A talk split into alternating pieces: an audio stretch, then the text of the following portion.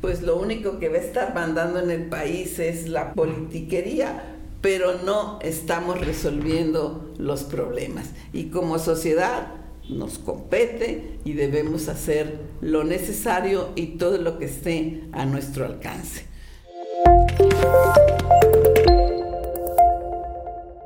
¿Cómo les va, amigas, amigos de Querétaro de verdad?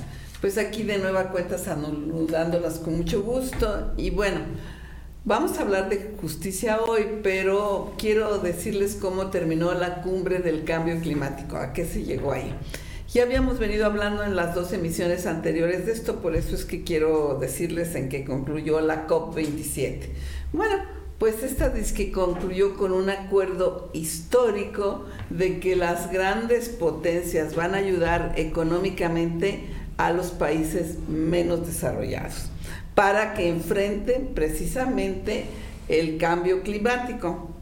Pero miren, yo creo que todo esto tiene más de cuento que de logro, porque resulta que en Estados Unidos, por ejemplo, ganaron los republicanos la Cámara de los Representantes y con estos señores difícilmente van a dar visto bueno a esas ayudas que se aprobaron en la cumbre.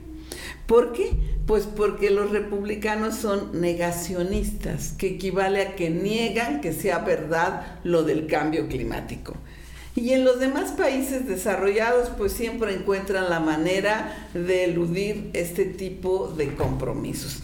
Así que lo único que hacen es anunciar con todo bombo y platillo la firma de compromisos como algo histórico, pero lo que sí tenemos como cierto es que el cambio climático se ha convertido en nuestro principal problema como humanidad.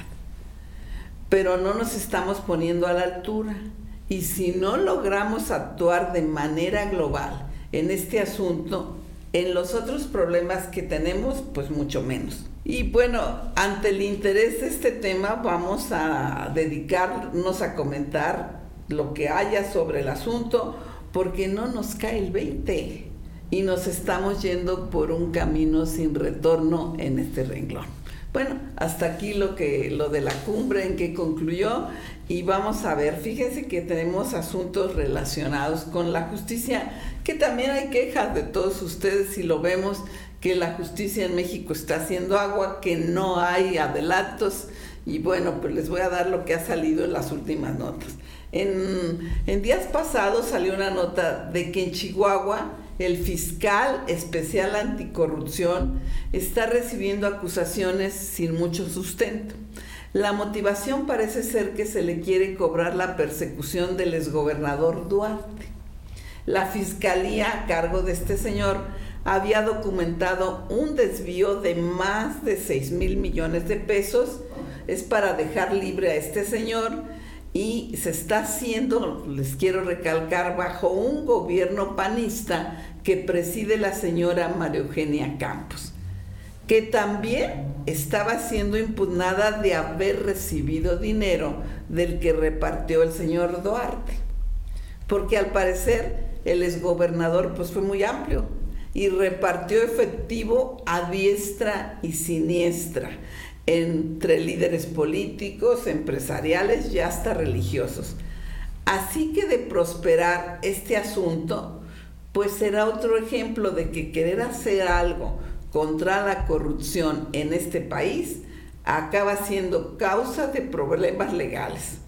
Porque ya sabemos que nuestras fiscalías no sirven para investigar, pero sí para fabricar cargos. Y también está otra nota muy importante que dice que lo de la estafa maestra, la recuerdan esa de que fue por miles y miles de millones, pues que no va a tener mayores sanciones.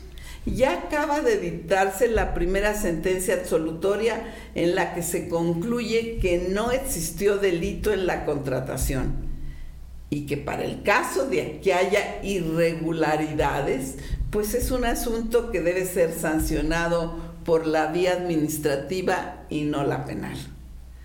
Y el meollo del asunto es que la propia fiscalía que estaba acusando, diciendo que no se había cumplido con, con lo contratado, ahora sale con que sí se cumplió, pero que se hizo mal. Así que el juez, ante estos argumentos, pues sentenció que entonces había una infracción que no podía ser sancionada en la vía penal, así que la dichosa estafa maestra va a acabar en agua de borrajas como es lo proverbial en este país. Así que en el asunto de justicia tenemos el problema del sistema penal acusatorio, que como otras veces ya les he dicho fue copiado del sistema estadounidense por recomendación de académicos disque muy lumbreras.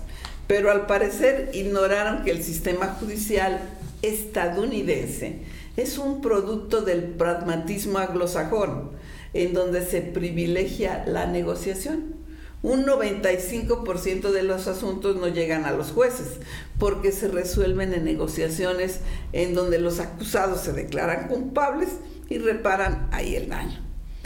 Este sistema era claro que no iba a resultar en México, pero las lumbreras académicas lo, le lavaron el coco a medio mundo y ahora tenemos un sistema que no funciona. El de antes tenía problemas, no funcionaba bien pero siempre, por ejemplo, mi opinión entre la de muchos otros era que hubiera sido mejor trabajar para mejorar el sistema que ya conocíamos, adoptar uno que era ajeno a nuestra idiosincrasia, en donde la negociación es lo único que se privilegia. Así que con eso pues podemos decir que por más que el ministro presidente de la Suprema Corte se empeñe en decir que todo se está haciendo bien en el sistema de justicia, pues lamentablemente el sistema como tal hace agua por todas partes. De la fiscalía ni qué decir, sigue sin funcionar, sobre todo sus investigaciones son chafas en donde ni siquiera pueden hacer bien las autopsias, que es algo que es muy técnico y que no debiera darse motivo a discusión, y siguen fabricando culpables, que todavía es lo más grave. En el sistema norteamericano, cuando pasa algo así y algún inocente purgó una pena indebidamente, pues es indemnizado por el Estado. Aquí no. Aquí la gente ya se da por bien servida si sale de la cárcel.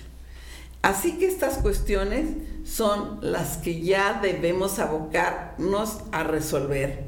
Si no reciben la, debida atención, pues lo único que va a estar mandando en el país es la politiquería, pero no estamos resolviendo los problemas. Y como sociedad nos compete y debemos hacer lo necesario y todo lo que esté a nuestro alcance.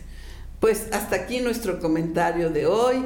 Muchísimas gracias y hasta la próxima.